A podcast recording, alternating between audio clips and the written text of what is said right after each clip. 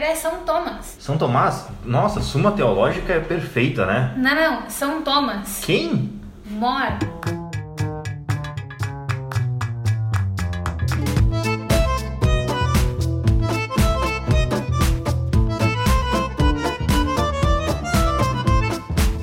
Era isso que tu queria, Vinícius? Era isso.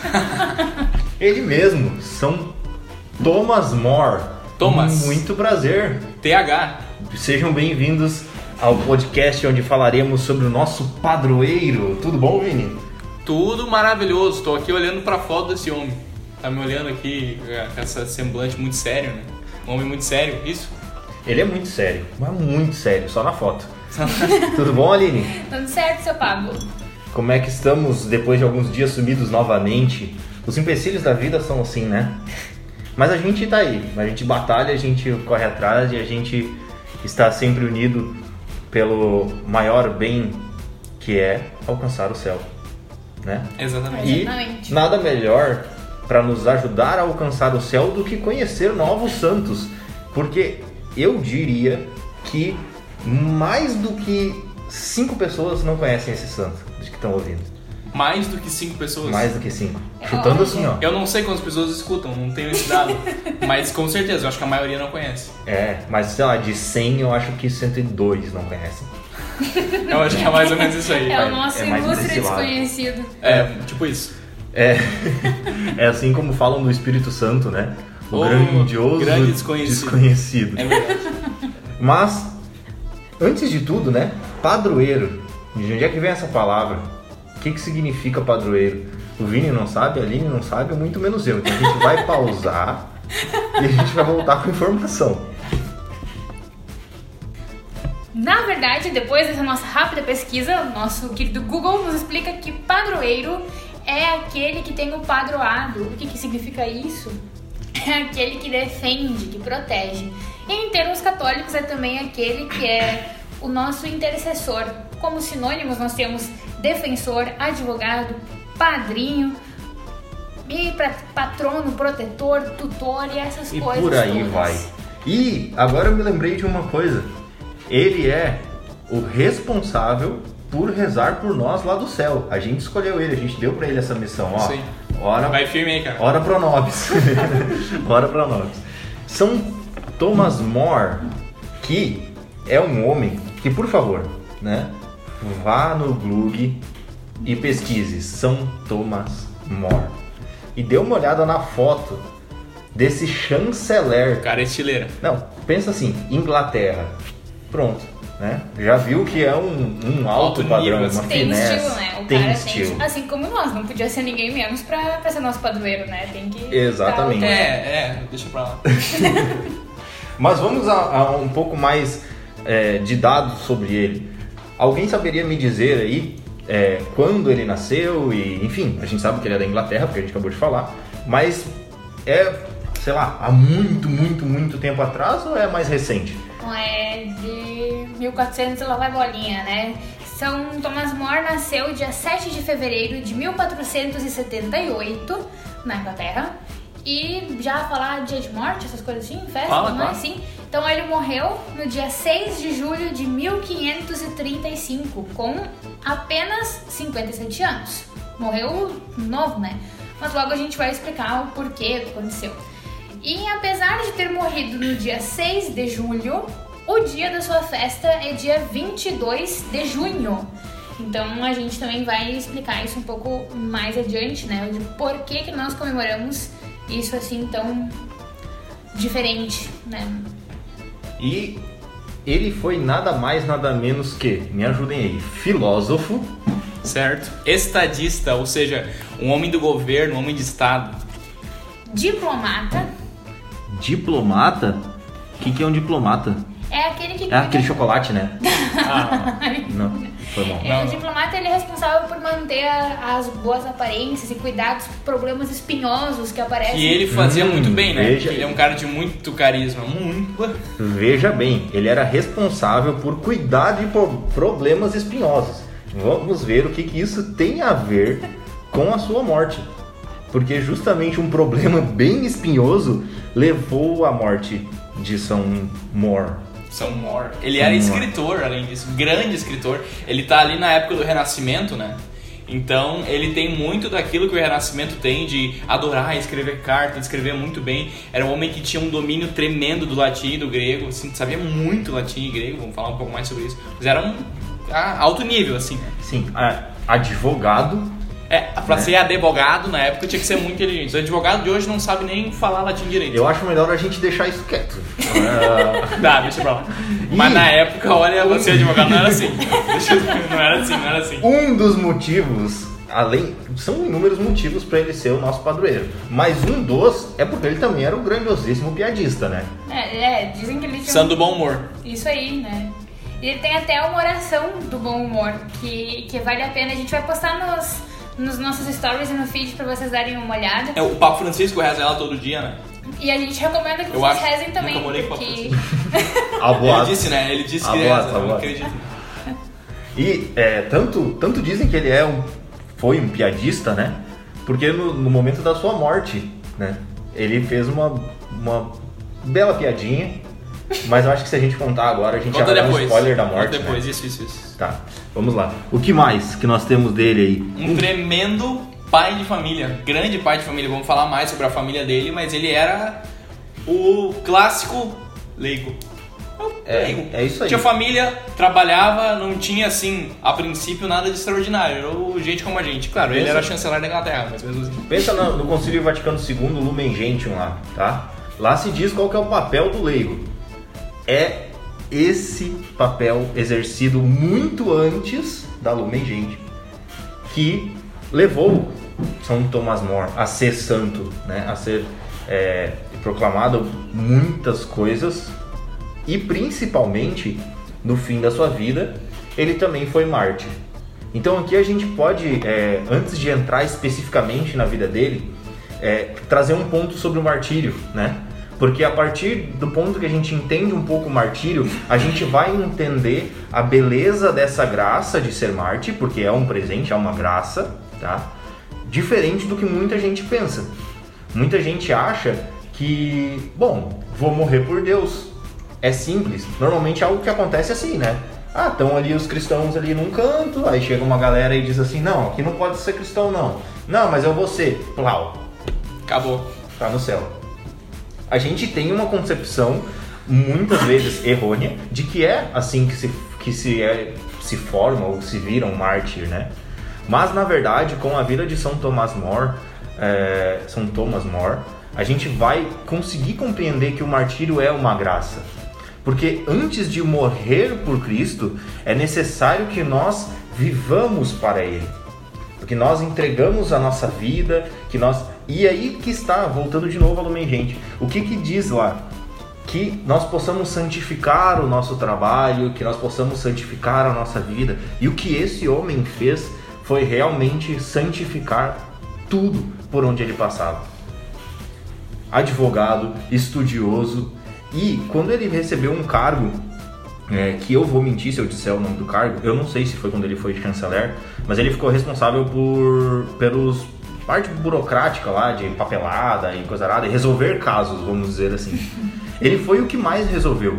Ah, foi porque ele. Não, isso foi antes ser Foi antes, chanceler. né? Porque ele era tipo um juiz. né? Isso. E naquela época era muito comum os juízes, tipo assim, escolherem os casos que iam julgar. Não só julgar injustamente, mas escolher. Então, tipo, que no fundo acontece meio que até hoje, assim, né? É. Segura essa parte. O Foi assim que o, que o Catholic barquinho, Talk foi censurado.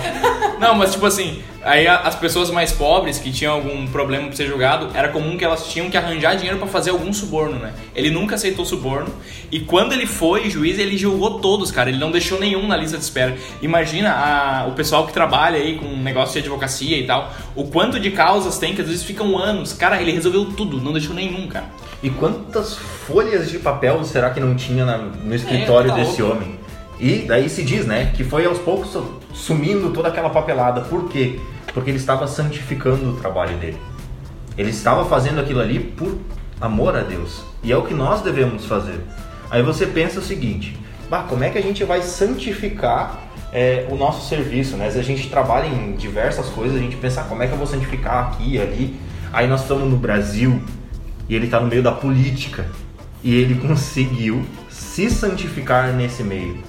Né? Claro, ele não estava no Brasil, estava na Inglaterra, mas é política. É. E ele conseguiu se santificar nesse meio. E a gente às vezes olha e começa a julgar, né? Ah, porque os políticos, não sei o quê, porque... Mas você Tem- santifica o seu, ser- o seu tem, trabalho? Tem um papa, não lembro que papa que é agora, mas que- olha, olha isso, veja bem, que a maior caridade que um cristão pode fazer enquanto trabalho é se envolver na política, porque na política, assim, todos os trabalhos são dignos, né, é evidente. Mas na política é um trabalho que tu atinge o maior número de pessoas possível. Então, quando um cristão vai lá com reta intenção diante de Deus para fazer aquele trabalho por Deus, é a maior caridade que ele poderia fazer no trabalho. Tu vê, né? Já é um martírio. Vote Pablo para prefeito. Hum, jamais. Mas enfim, quem sabe a gente pega a vida dele de um modo cronológico. Acho que é a melhor forma de seguir isso aqui. Então, assim, eu falei antes, né, que ele sabia muito grego e latim e ele foi é, confiado, vamos dizer assim, né, pra ser. Não sei como é que é a palavra. Que ele tinha um tutor, como é que alguém tem um tutor? Tutoriado, não existe essa palavra. Não, ele- não sei. Não É isso aí, é isso aí. Aluno? É, tipo aluno, né? De um bispo, né? Durante um tempo. E depois ele estudou grego e latim em Oxford. O bicho era muito estudioso. E ele sempre se destacou, assim, né? Por ser muito inteligente e tal. Ele era amigo do Erasmo de Rotterdam, que é um renascentista bem famoso. E esse cara, que é assim, um gênio do latim, escreve muito bem e tal, disse certa vez que, ah, esse é o verdadeiro escritor do latim, o Thomas More. Tão bem que ele escrevia, assim, né? E bom, ele viveu alguns anos num mosteiro, né? Ele era muito dedicado à oração e ao estudo, mas ele não virou monge, porque ele chegou à conclusão que aquela não era a vocação dele. E não só no mosteiro, né? Depois quando ele saiu do mosteiro, ele ficou mais um tempo ainda no. com. sei lá, vou mentir. Mas ele saiu do mosteiro e ele foi tentar mais uma vez é, seguir uma outra congregação. Ah, isso eu não sabia. É, e aí não deu certo também não. Aí, aí Esse negócio ele, que não é pra mim. É, aí ele percebeu, apanhando, que a vocação dele não era essa. Mas a gente tenta, né, Vini? A gente tenta. Não, isso é muito interessante porque ele percebe que ele não tem vocação religiosa, mas ele não fica tipo, ah, rezar não é pra mim, então esse negócio intelectual, isso é tudo pra monte, deixa pra lá. Não, não. Ele leva tudo isso que ele aprendeu pra vida dele, vivendo essa coisa da santidade cotidiana. E quantas vezes a gente tem esse, essa coisa nas paróquias aí afora, né? O cara reza um pouquinho mais, ah, vai ser padre. Por quê? Porque ele faz o que todo mundo devia fazer, né? E São Tomás More dá um exemplo muito bom disso, né? E já que eu falei que ele era um grande intelectual, né? é, tem duas, duas coisas importantes também. Ele escreveu ah, várias obras, assim, mas a mais famosa é a obra Utopia, que é uma obra bem complicada, porque o pessoal interpreta ela de um modo totalmente errado. Né? E que tá até no Enem. Tá até no Enem. Sim, sim. É, não tem como explicar aqui sobre o que, que se trata a utopia, mas a gente vai dizer do que, que não se trata, gente. Não é um comunismo medieval. É só o que eu posso dizer. Né? Porque nessa obra ele imagina como seria uma sociedade. Inclusive ele que criou essa palavra, utopia, né? Que significa não lugar, né? Utopos em grego. E aí, daí que vem a palavra utopia. E, enfim, e aí o pessoal acha que ele estava fazendo uma apologia ao comunismo, nada, nada, tem cabelo nenhum. Se alguém tiver dúvida, chama no direct que eu explico. E já que a gente tá na rua, né, de novo, né, Martinho Lutero, ele refutou o Martinho, né? Ô, seu Ele Martinho, segura o teu pagode. Exatamente. Não vem com esse papo pra cá, não. Que papo é esse? É. Que papo é esse, Willis? E, e ele tinha uma certa, um certo ranço assim com, com o Lutero, né? Que, que ele ia e buscava sempre melhorar a igreja e tudo mais. E o Lutero tava lá fazendo justo o que não era pra fazer, né? Tava lá estragando o, o patê todo. Não, e vejamos que não era tipo assim, ah, eu sou contra o que está pregando Lutero por aí. Não, era tipo na raiva, né? O cara não era tipo no carinho com Não, Lutero. e é, e é aquela coisa, assim, o, o Lutero com aquele livro maluco dele, né? É, defendendo que o homem não é livre, não sei o que, não sei o que.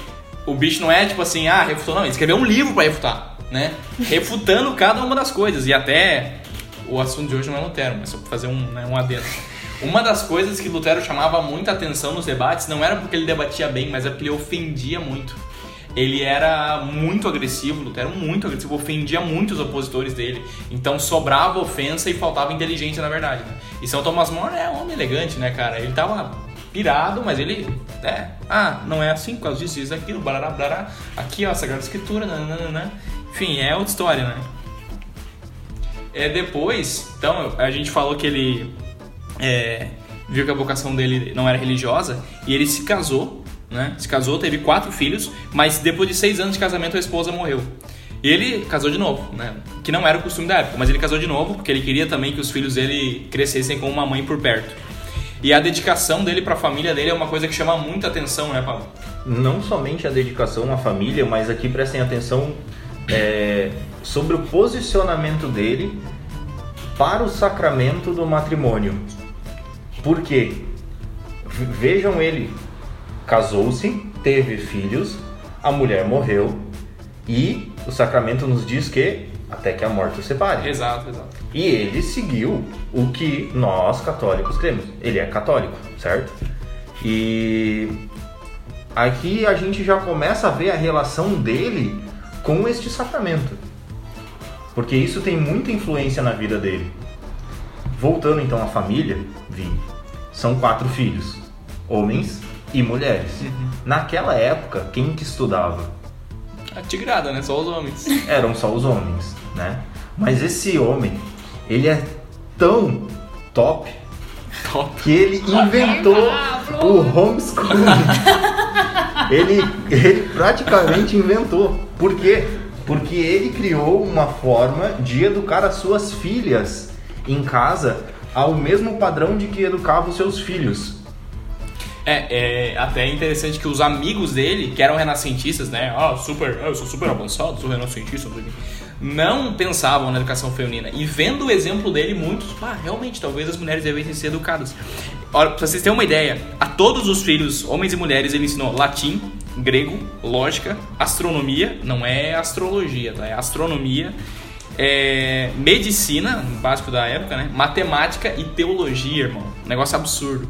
Tanto que tem uma ocasião em que uma filha dele, a Margaret, né? Que era a filha mais próxima dele, a filha do coração, assim vamos dizer, né? Essa que vocês vão achar cartas por aí. É, muitas cartas. É sensacional as cartas que eles trocam, né? Essas cartas são de quando Thomas More estava preso, mas vamos falar disso mais a frente. E aí a gente consegue ver realmente que foram formadas, né? Que tiveram Sim. um estudo, porque a forma como essas cartas chegam. é, não é uma conversa tipo assim, papai, estou com saudade. É, né? nossa, São coisas realmente que assim a gente consegue perceber que ele teve uma influência muito grande, né? E com seus filhos, com a sua família, na sua casa, e foi realmente um verdadeiro pai de família e um verdadeiro dono de casa, né? Porque tem relatos de que as- a- os seus empregados, porque Toma, é, a gente até não comentou sobre isso, né? Mas era um, um homem de alta sociedade, né? Ele tinha dinheiro, família, enfim, né? E os seus empregados, todas as pessoas na sua- casa, eles, tipo, rezavam duas, três vezes por dia, tudo junto, é, iam na missa dominical, tinham também a oração do terço, de vez, às vezes, na, na casa deles. Então, assim, ele era realmente um verdadeiro pai de família, né? Só pra terminar o que eu ia dizer, que numa das ocasiões a filha dele escreveu uma carta em latim. E eu não, não sei se ela escreveu pra um bispo ou se ela escreveu pra ele e ele mostrou essa carta pra um bispo. Mas em alguma ocasião um bispo acabou vendo aquela carta, né? E dele, nossa, mas esse latim tá muito bem escrito, isso aqui tá absurdo. Que, quem que escreveu isso aqui? Ah, foi a minha filha. E o bispo, "Pff, Nem uma mulher, é, uma mulher escrevendo, escrevendo tão bem, jamais, não acreditou. E depois ele, não, é minha filha mesmo, minha filha fala latim, escreve assim. Então, e até a esposa dele, né? A esposa dele também, ele casou com uma mulher que era mais velha e tal, e ele insistiu para que ela aprendesse a tocar piano. Porque ele não queria que ela fosse só uma dona de casa e tal, né? Isso é, ainda mais pra época, é muito impressionante. Ele queria que ela é, aproveitasse esse lado artístico e se ocupasse com outras coisas também, né? E é impressionante que, que, tu, que não, não bastava pra ele ser santo sozinho, né? Tinha que santificar os outros ao seu redor também. E a, a- a compreensão do seu papel como cristão no mundo, né? Santifica a esposa, santifica os filhos, cuida de todos, leva todo o caminhão pro céu, não só, não só ele, ele não vai pro céu sozinho. E ele se esforça para os outros irem junto com ele, né?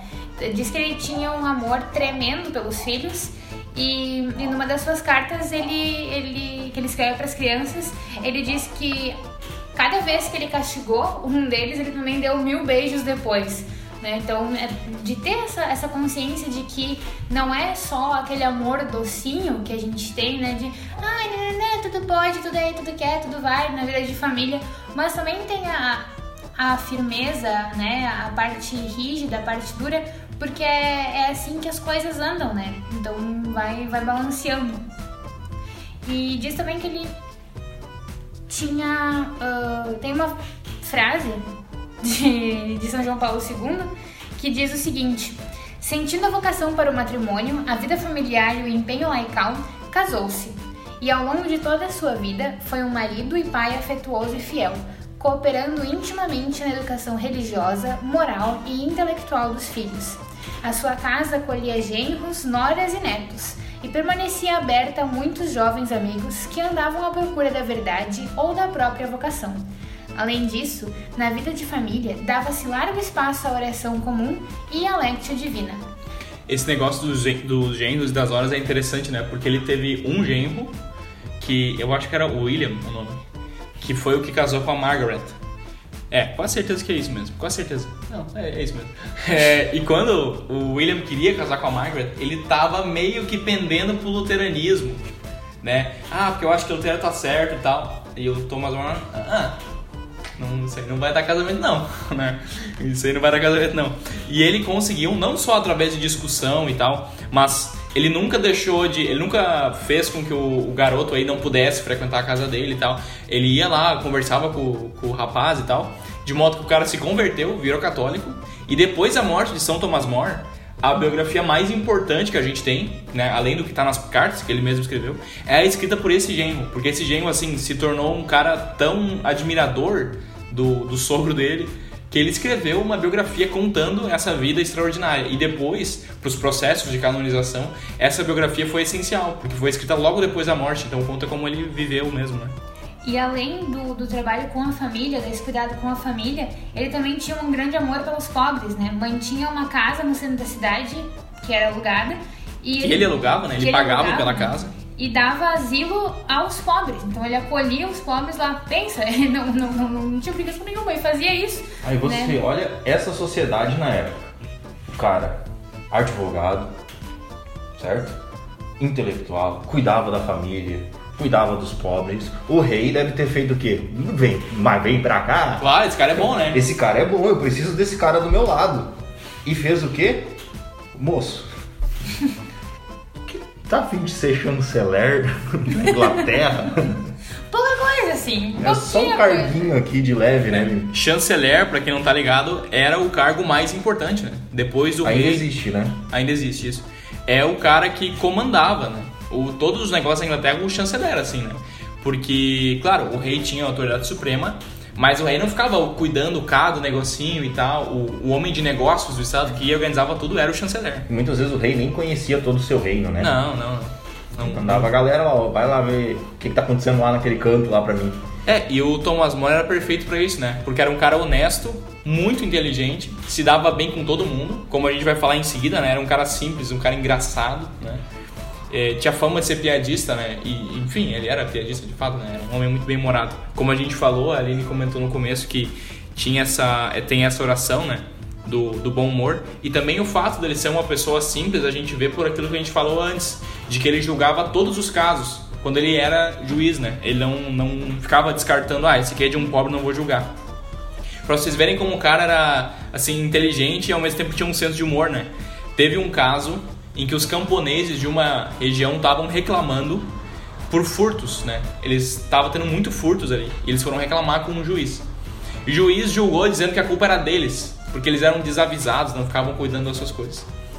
Aí quando foi ter outro julgamento desse caso, São Tomás More combinou com um cara para furtar a, o alforje desse juiz antes de começar o, o, a, o julgamento. E aí, durante o julgamento, o juiz, não, de novo, começou a colocar a culpa nos camponeses. A culpa era deles, porque eles não cuidavam dessas coisas. Ah, o senhor tem o seu alforge aí, né, né? E o cara não achou o alforge, né? Aí o São Tomás falou, ó, oh, tá aqui, ó. É, claro, devolveu pro cara e disse, mas pela sua lógica a culpa é sua, então, por não estar tá contigo, já que é, que é assim que tu pensa. e aí o cara mudou o modo como ele pensava e viu que não, realmente alguma coisa precisava ter, ser feita, né? Pois é, pra te ver, tipo, no próprio, é, sei lá, no foro, foro, sei lá onde é que era, lá que o No juiz, foro. no foro, onde o juiz estava, ele não tava com Ford, né? Isso que era 1400, então realmente é uma marca de carro que ela já tá aí há muito tempo, Ah. Ford, né? Ai, Não não, era um Ford? pá, pá, Era não. um Ford Fiesta, um Ford Ka, qual que era? Não, não, era um Alforge. Alforge. Se você não sabe o que é um Alforge, É tem, o... tem um nome, tem Eu um sei, nome, né? era que nem os anões, os anões forjadores Isso, deve ser. do. Senhor dos Anéis, Não, é... da Forja. Não, é... Não, não, deixa, deixa. Vai procurar no Google aí. Consulta o Aurélio. Procure um podcast sobre direito. Isso, isso, isso. Não, não estude isso conosco. Não, não, melhor não. Mas enfim, então ele, ele foi, como a gente falou, né? Foi promovido aí pro alto governo e aí começou o Xabu, né? Ou não. Antes de começar o Shabu, ele teve uma relação magnífica com o rei. Ah, isso é verdade. Por Era bruxo. Este homem era tão santo, tão justo e tão virtuoso que até mesmo na sua morte ele diz que ele foi fiel ao rei em todos os pontos e em todos os momentos. Porque a igreja também nos pede isso, ser fiéis e respeitar os nossos governantes. E ele fez isso. Até ele morre dizendo, né? São João Paulo II, quando nomeou ele patrono dos políticos, Opa, informação nova, patrono dos políticos. patrono dos políticos e homens de Estado, exato. Ele morre dizendo assim: é, sou servo do rei, mas de Deus primeiro. Exatamente. Porque vejam só como era realmente um homem virtuoso. Porque ele estava ali santificando todo o seu trabalho, e ao santificar o seu trabalho, ele deve sim obedecer os seus superiores. Então, é, é- é perfeita a frase dele, né? É perfeita a frase dele. E tem um momento onde a frase dele faz sentido na sua morte. Porque o rei era malandrão. Ele viu, ele era casado, né? E ele viu que não estava conseguindo ter um filho.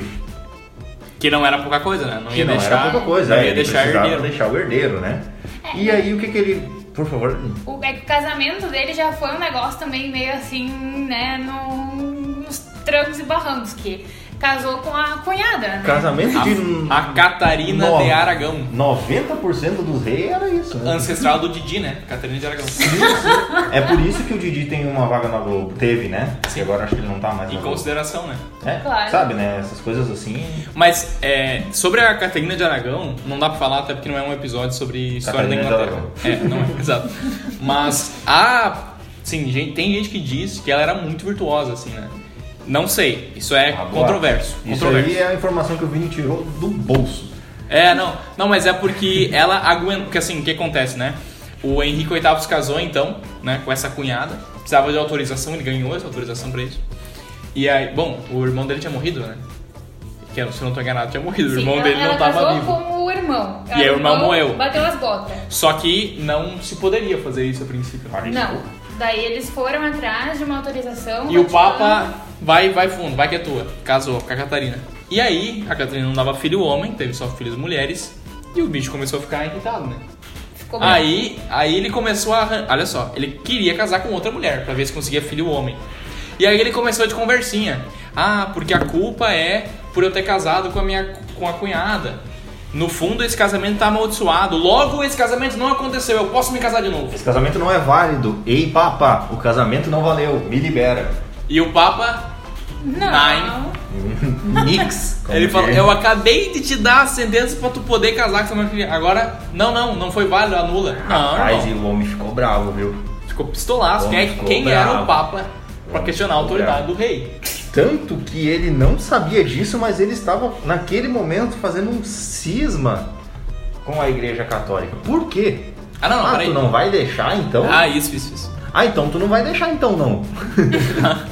Um rei mimadíssimo, né? Eu Não sei nem como virou rei. E aí ele começou Devia a ser falar. filho único, né? Pra ser mimado. Aí Não ele- tenham Irmão só um filho. tinha um- Aí ele começou a fazer o quê? Ele começou a ir falar com a galera dele. Meu, olha só. Olha que absurdo, meu. Meu, olha que absurdo, velho. mano, cara? Pô, o Papa não deixou, mano. E aí Os caras dele começaram a dar um apoio pra ele, porque sabiam Sim. que ele tava má, bravo. Quem é que ia discordar dele, né? Só o Thomas pra discordar dele. Quem que vai. Não somente o Thomas, tem mais um homem Ah, que tem discordou, mais um, tem mais um. discordou verdade. dele. Mas E é que ele esse outro ele começou- não consultou diretamente, eu acho. Não, não. É, é porque assim, ele tinha uma amizade, entre aspas, né, com o Thomas. Por quê? Era o seu chanceler. Era um homem que todo mundo admirava. A Inglaterra inteira admirava ele. Então, se Thomas vai do lado dele e apoia ele contra a decisão do Papa, tá feito. Todo mundo vai dizer, ah, Pô, o Vai. rei e o Thomas. Não, então fechou, tô junto. E aí a O galera. rei tanto faz, mas Thomas disse, não, É. então Então é tá porque certo, deve tá certo isso aí, É que tinha gente que nem conhecia o rei, né? E conhecia São Tomás. São Tomás. E começa com essa papo assim: Vini, tá comigo ou tá com o Papa? Hein, Vini, tu tá comigo ou tu tá com o Papa? Ah, tô contigo. Aline, tá comigo ou tá Tô contigo. Não, tô contigo. De medo, começaram a apoiar ele. E ele, ele se autoproclamou. É, como é que é a palavra? Eu- chefe supremo da igreja da Isso. Inglaterra. Da Chefe. igreja na Inglaterra. Ele a princípio Sim. não queria fazer outra igreja, né? Mas é, tem que ir pra não chorar. Ah, chefe supremo. É tipo assim, Supremo Senhor Caiou. Não, é tipo aquela coisa do, de quando, a igreja, da, quando o cara é criança, né? Aham. Ah, eu sou o chefe. Ah, eu sou o super chefe. É. Ah, eu sou o mega super chefe. Fica nessa. Exatamente isso que ele fez. E aí ele começou a conversar não somente com pessoas do poder, mas também com bispos. E os bispos também tremeram as perninhas e foram indo com ele. Somente um bispo não foi nas pilhas dele. E é por isso que a festa de São Tomás More não é no dia da morte de São Tomás More. É no dia 22 de junho. Porque a gente comemora São Tomás More e esse outro cara que foi é, martirizado pelo mesmo motivo, mesmo que não no mesmo dia. Que é, João Fisher. exatamente, o Bispo João Fischer. Bispo João Fischer. Foi o cara que ficou lá e disse: E "Ah, aí- Não vou gostar desse negócio aí não. E aí vocês pensem o seguinte, toda a Inglaterra assinando, apoiando, indo na, na, na vibe ali, muitos nem sabiam que era um cisma ou que está realmente indo contra a igreja, porque era o, era o rei que estava ali determinando isso. E ah, o que aconteceu? Eles começaram a querer, então tá, se São Thomas não vai, não vai apoiar, então a gente precisa saber o porquê que ele está indo contra o rei. Vamos julgá-lo. E foram julgar o cara. E nos julgamentos e tal, tem uma, tem uma história que diz o seguinte: o cara chegou pra ele e disse assim: Olha só, Thomas, eu não sou estudioso, né? Eu não sou letrado e tal como você. Mas olha o tanto de gente que tá assinando isso daqui. Tem bispo, tem pessoas importantes, tal, blá blá blá. Vem com nós. Assina também, né? Nos apoia. né? E disseram ainda pra ele, mas não te preocupa que, que não, não, tu não precisa acreditar nisso. É Tipo, só. só assina pra ficar livre. Porque, gente, Exatamente. só pra vocês entenderem, só vamos, vamos esclarecer um pouco as coisas. Então, o, o rei, assim, obrou pro Papa, casou de novo. E disse: Eu sou o chefe supremo da igreja da Inglaterra. Fez um juramento onde ele dizia que esse meu casamento é válido e eu sou o chefe da Inglaterra. Todo mundo tem que assinar. E todo o povo, todos os bispos, todo, exceto São João Fischer, né, tinham que assinar. São João Fischer e São Tomás More foram presos, não foram presos juntos, mas foram presos. E São Tomás More foi preso na Torre de Londres. Ele ficou três meses preso, sendo interrogado. Aí ele escrevia, quando e dessa época ele escreveu um livro muito bonito que se chama Diálogo sobre a Tribulação, onde ele estava preso, ele escreveu isso. Aí, ah, ele tá escrevendo? Tira o papel dele. Pra ver se o homem se dobrava, né? Aí questionava ele de novo, mas por que, que tu não vai assinar? Todo mundo tá assinando. E aí essa história que o Pablo vai contar. Exatamente. E aí o homem falou isso pra ele, né? Tá todo mundo aí, a galera, nossos amigos, todo mundo assinou, né? Porque não, não precisa, nem ele falou, não precisa acreditar, só assina, né? Tanto é que até mesmo a, a própria filha dele, né? Numa das cartas manda isso, pai, Assina esse negócio aí, na assina esse negócio aí, depois o senhor sai e se confessa. Não, isso é uma coisa muito séria, gente, pra ver ó, a entrega desse homem à verdade, assim, né, a verdade.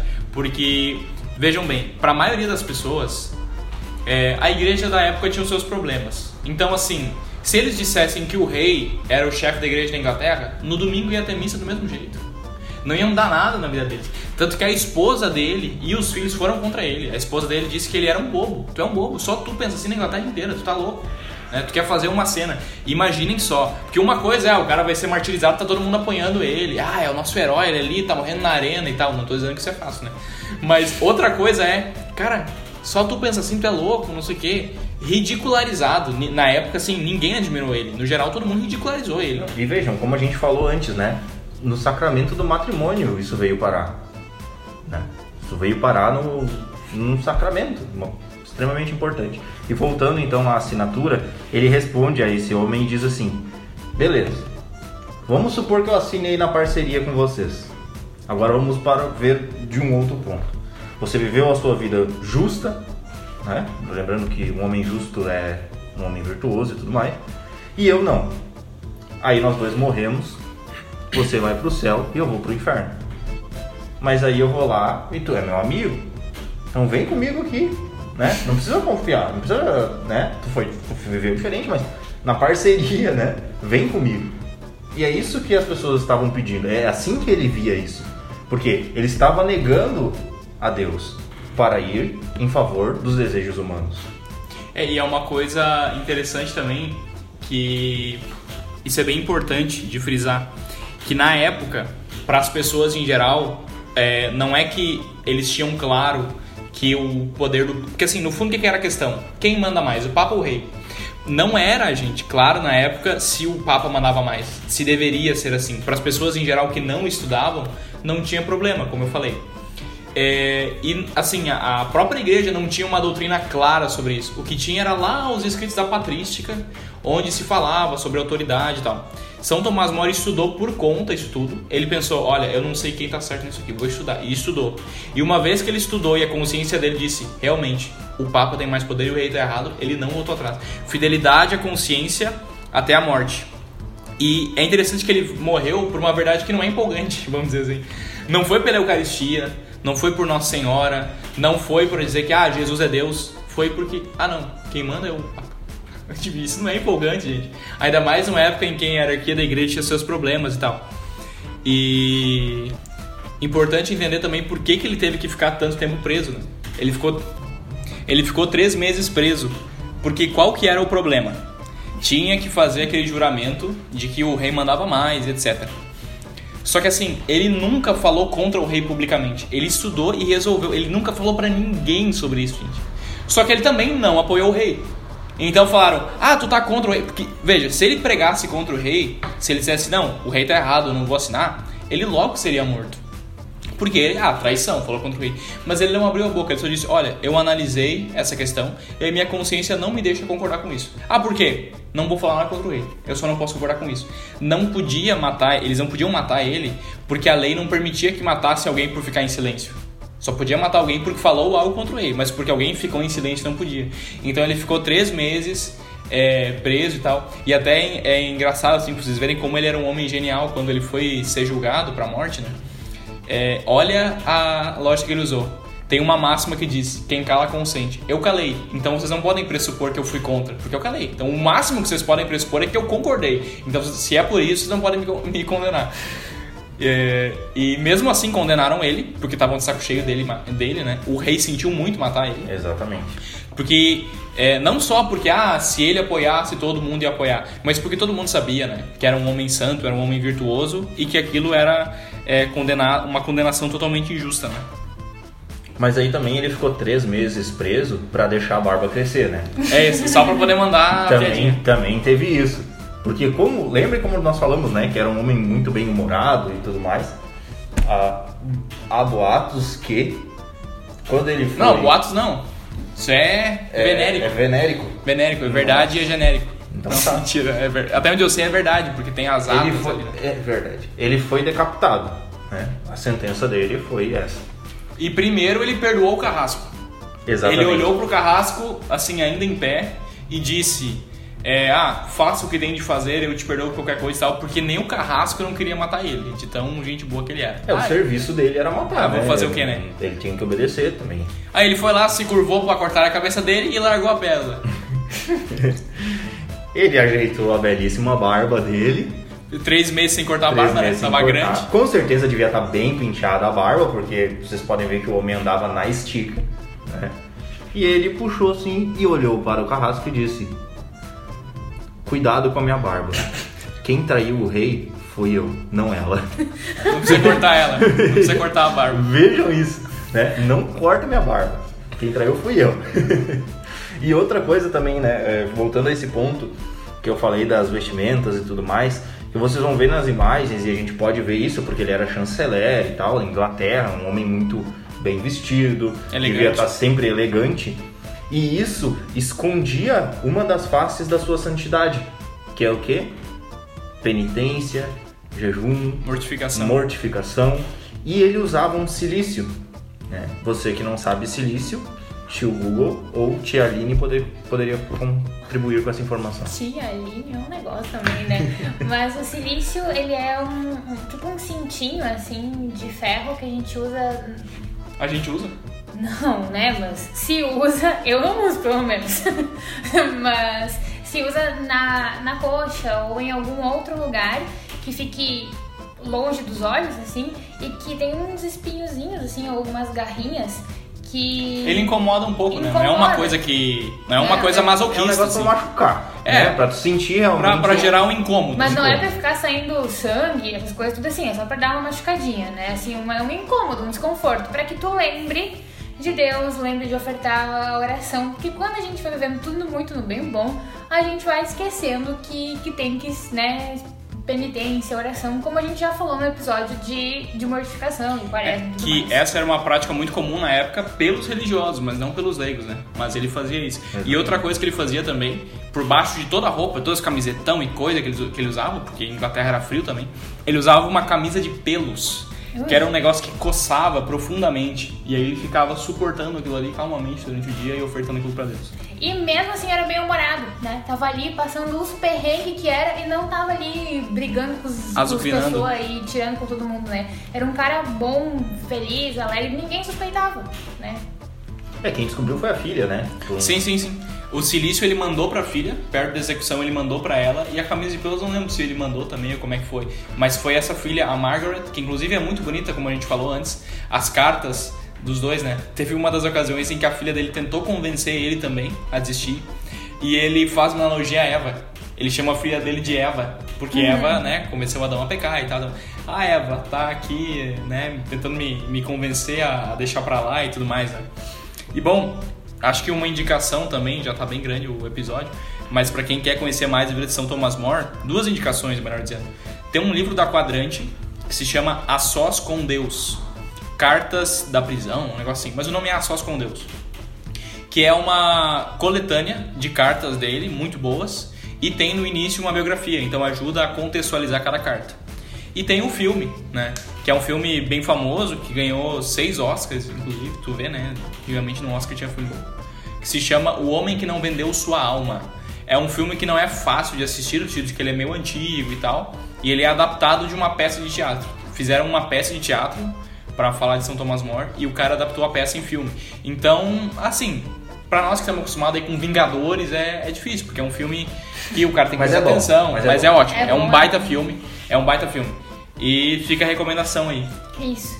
Então, pra fechar o nosso episódio, né, tem, tem duas coisas pra falar. Primeiro, que vocês mandem esse episódio pros amigos políticos, estudantes de direito, advogados. Quer ver um chabu, né? Só porque eu assim. falei dos advogados e dos juízes. Eu quero. Mandem pra todo mundo pra Se eu for ouvirem. preso, vocês sabem por quê.